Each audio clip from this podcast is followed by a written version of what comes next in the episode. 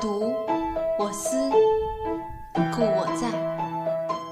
家常读书时刻。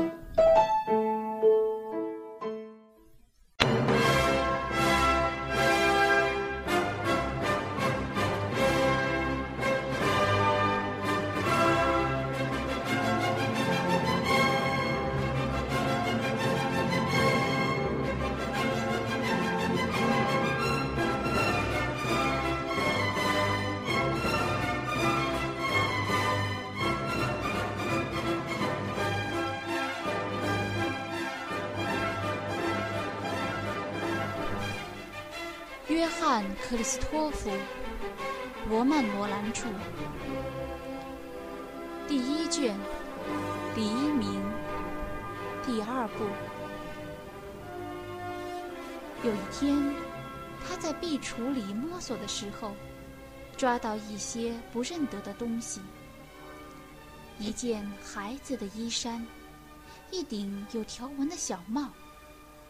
他得意洋洋地拿到母亲前面，他非但不对他笑，反而沉着脸叫他把它放还原处。他并没马上照办，还要追问为什么。母亲一言不答，把东西抢过来放在他拿不到的一格里去了。他觉得莫名其妙，便再三的发问。他被逼不过，终于说出：“那是他没有出世以前，早已死掉的一个小哥哥的衣服。”他愣住了。他从来没听见讲过这件事。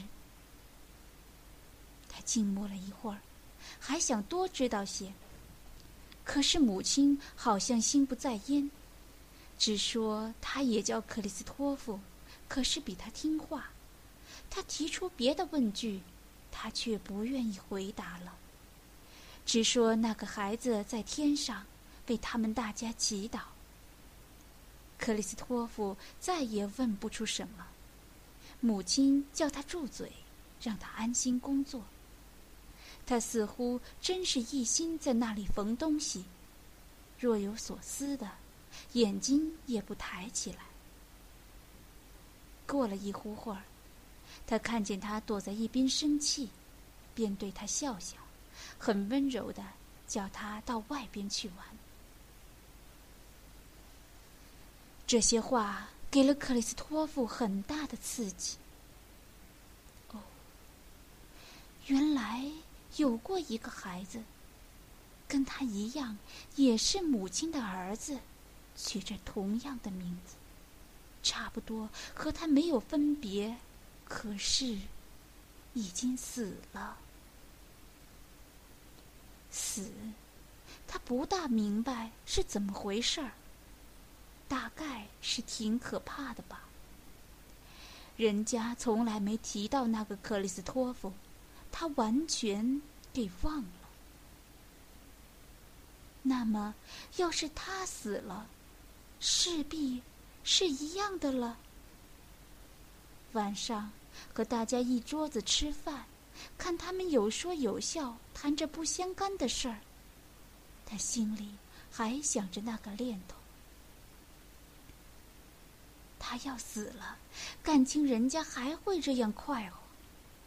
唉，他做梦也想不到母亲这样的自私，死了儿子还能笑。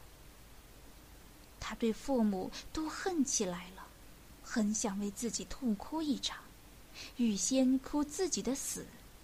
同时，他也想提出一大串问题，可是不敢。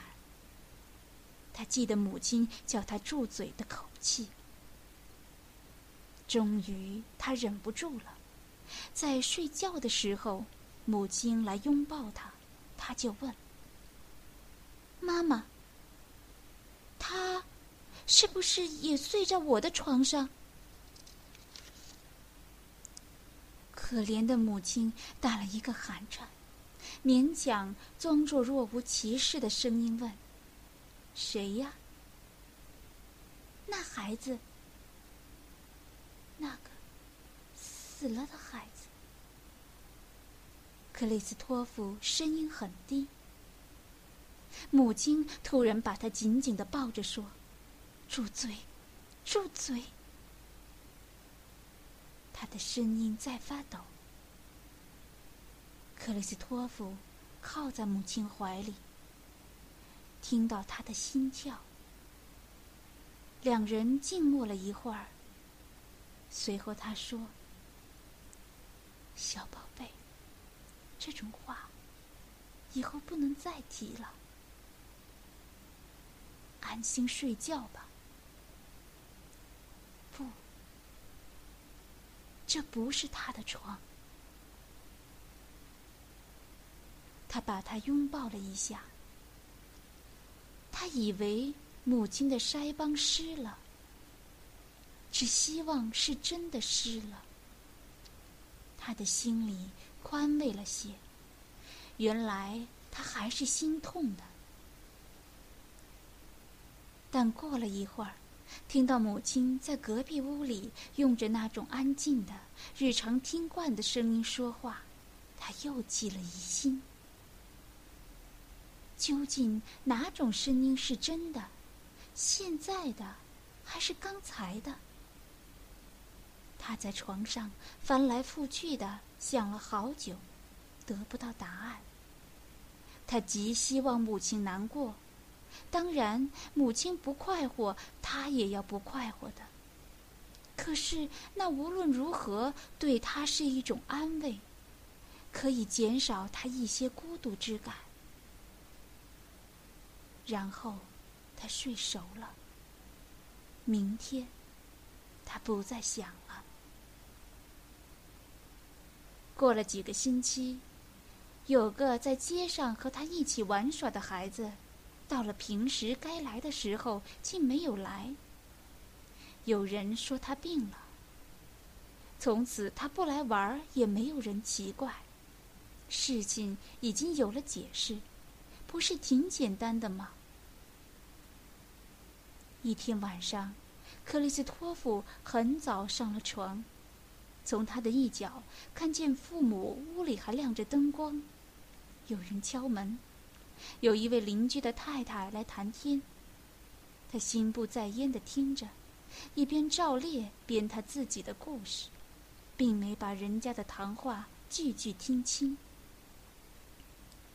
忽然，邻人说了句：“他死了。”克里斯托夫的血便马上停住。因为他知道说的是谁，就并着气听下去。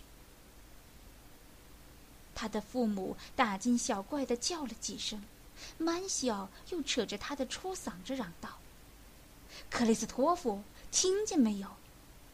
可怜的夫利兹死了。”克里斯托夫挣扎了一下，静静的回答说：“是的，爸爸。”他的气闭住了。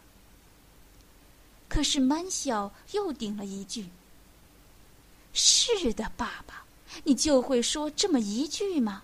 你不觉得难过吗？”路易莎很了解孩子，说道：“别闹了，让他睡觉。”于是他们把声音放低了。可是克里斯托夫竖起耳朵，想听清所有的细节：什么伤寒，什么冷水浴，什么神志昏迷，什么父母的哀痛。听到后来，他不能呼吸了，有股气塞着他，直伸到喉咙口。他浑身哆嗦，所有可怕的景象都印在脑子里了。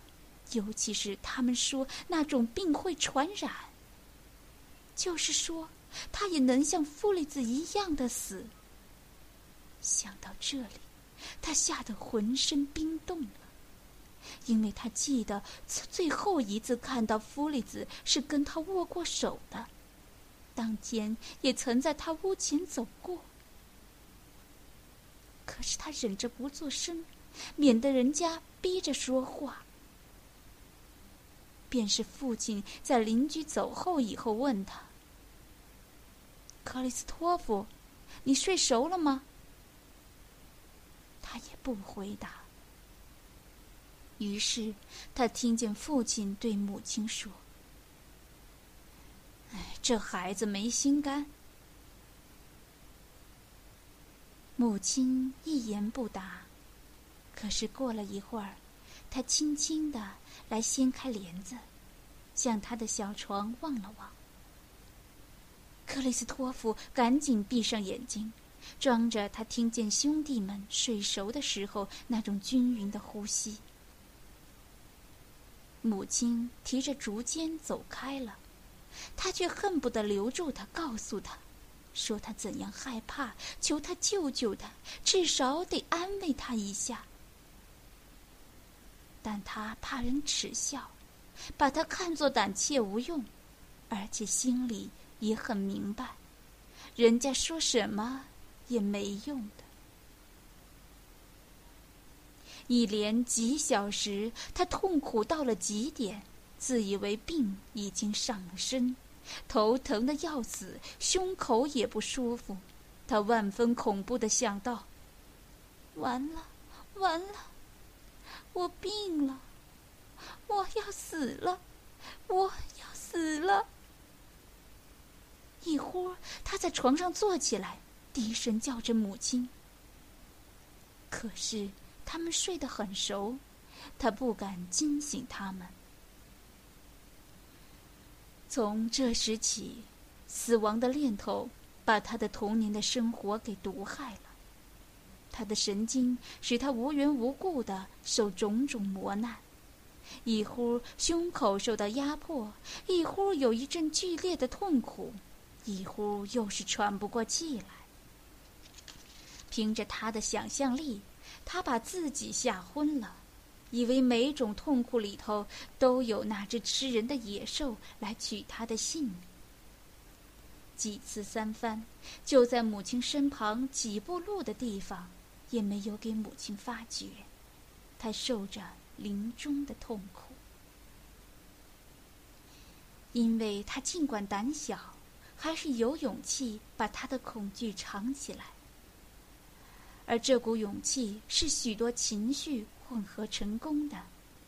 第一是傲气，他不肯求助于人；第二是羞耻心，他不敢说出自己的害怕。第三是体贴，不愿惊动母亲。但他老在心里想：这一次，我可是病了，病得很重了。这是咽喉炎呐。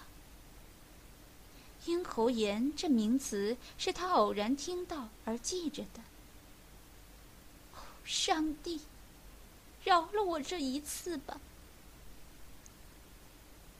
他颇有宗教思想，完全相信母亲说的话，说灵魂在死后升到上帝前面，如果他是虔诚的，可以进入天国的乐园。但他对于这个旅行非但不受吸引，倒反害怕。他一点儿不羡慕那些孩子，在睡梦中毫无痛苦的被上帝招了去。照母亲说，是上帝奖赏他们。他快睡熟的时候，不免心惊胆战，唯恐上帝对他也这么来一手。猝然之间离开了温暖的床，给拉到空中，带到上帝前面，一定是挺可怕的。在他的想象中，上帝犹如一颗奇大无比的太阳。说话的声音像打雷一般，那不是大大的受罪吗？眼睛、耳朵、整个灵魂都会给烧掉的，何况上帝还会惩罚，谁保得了呢？除此之外，还有多少可惊可怖的事？他虽然不大了了，可是从谈话中能猜到。身体要给装进一口匣子，孤零零的躺在一个窟窿里。在平时人家带他去做祷告的可厌的公墓上，举目无亲。天哪，天哪，多惨啊！可是活着也不见得愉快，眼看父亲喝得烂醉，被他毒打，受别的孩子欺负，大人们的灵敏又多么难堪。没有人了解他，连自己的母亲在内。人家教你受委屈，没有人爱你，孤零零的，孤零零的，一个人多么渺小。是啊，但就因为这个，他想活下去。他觉得自己有股怒潮汹涌的力。而这力又是多么奇怪的东西！他眼前还一筹莫展，他好像在很远的地方，被什么东西堵着、包着，僵在那里。他完全不知道他要什么，将来变做什么，但这股力的确在他心中，那是他很清楚的。他在那儿骚动、怒吼。明天，哦，明天，那他才来报复呢。他有种如醉如狂的欲望要生存，为的是剪除暴力，主持正义，为的是惩罚恶人，为的是干一番伟大的事业。哼！只要我活着，他想了一下，只要能活到十八岁。有时他认为要活到二十一岁，那是最大限度了。他相信活了这些年纪，足够他统治世界了。他想起他敬慕的英雄，想起拿破仑，想起更远古而他最崇拜的亚历山大大帝。没有问题，他将来是跟他们一样的人物，只要能再活十二年。十年，他简直不挨领在山子睡上死掉的人。他们已经老了，享受过人生了。要是他们白活了一世，那只能怪他们自己。但现在就死，那可什么都完了。年纪轻轻的死掉，在大人们心中永远留着一个谁都可以埋怨的小孩子的印象，真是太惨了。他想到这里就拼命的哭，仿佛他已经死了。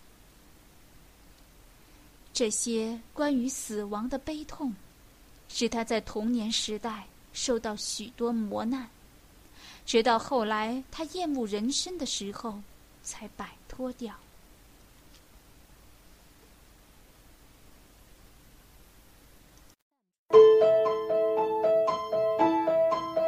常读书制作，感谢您的收听。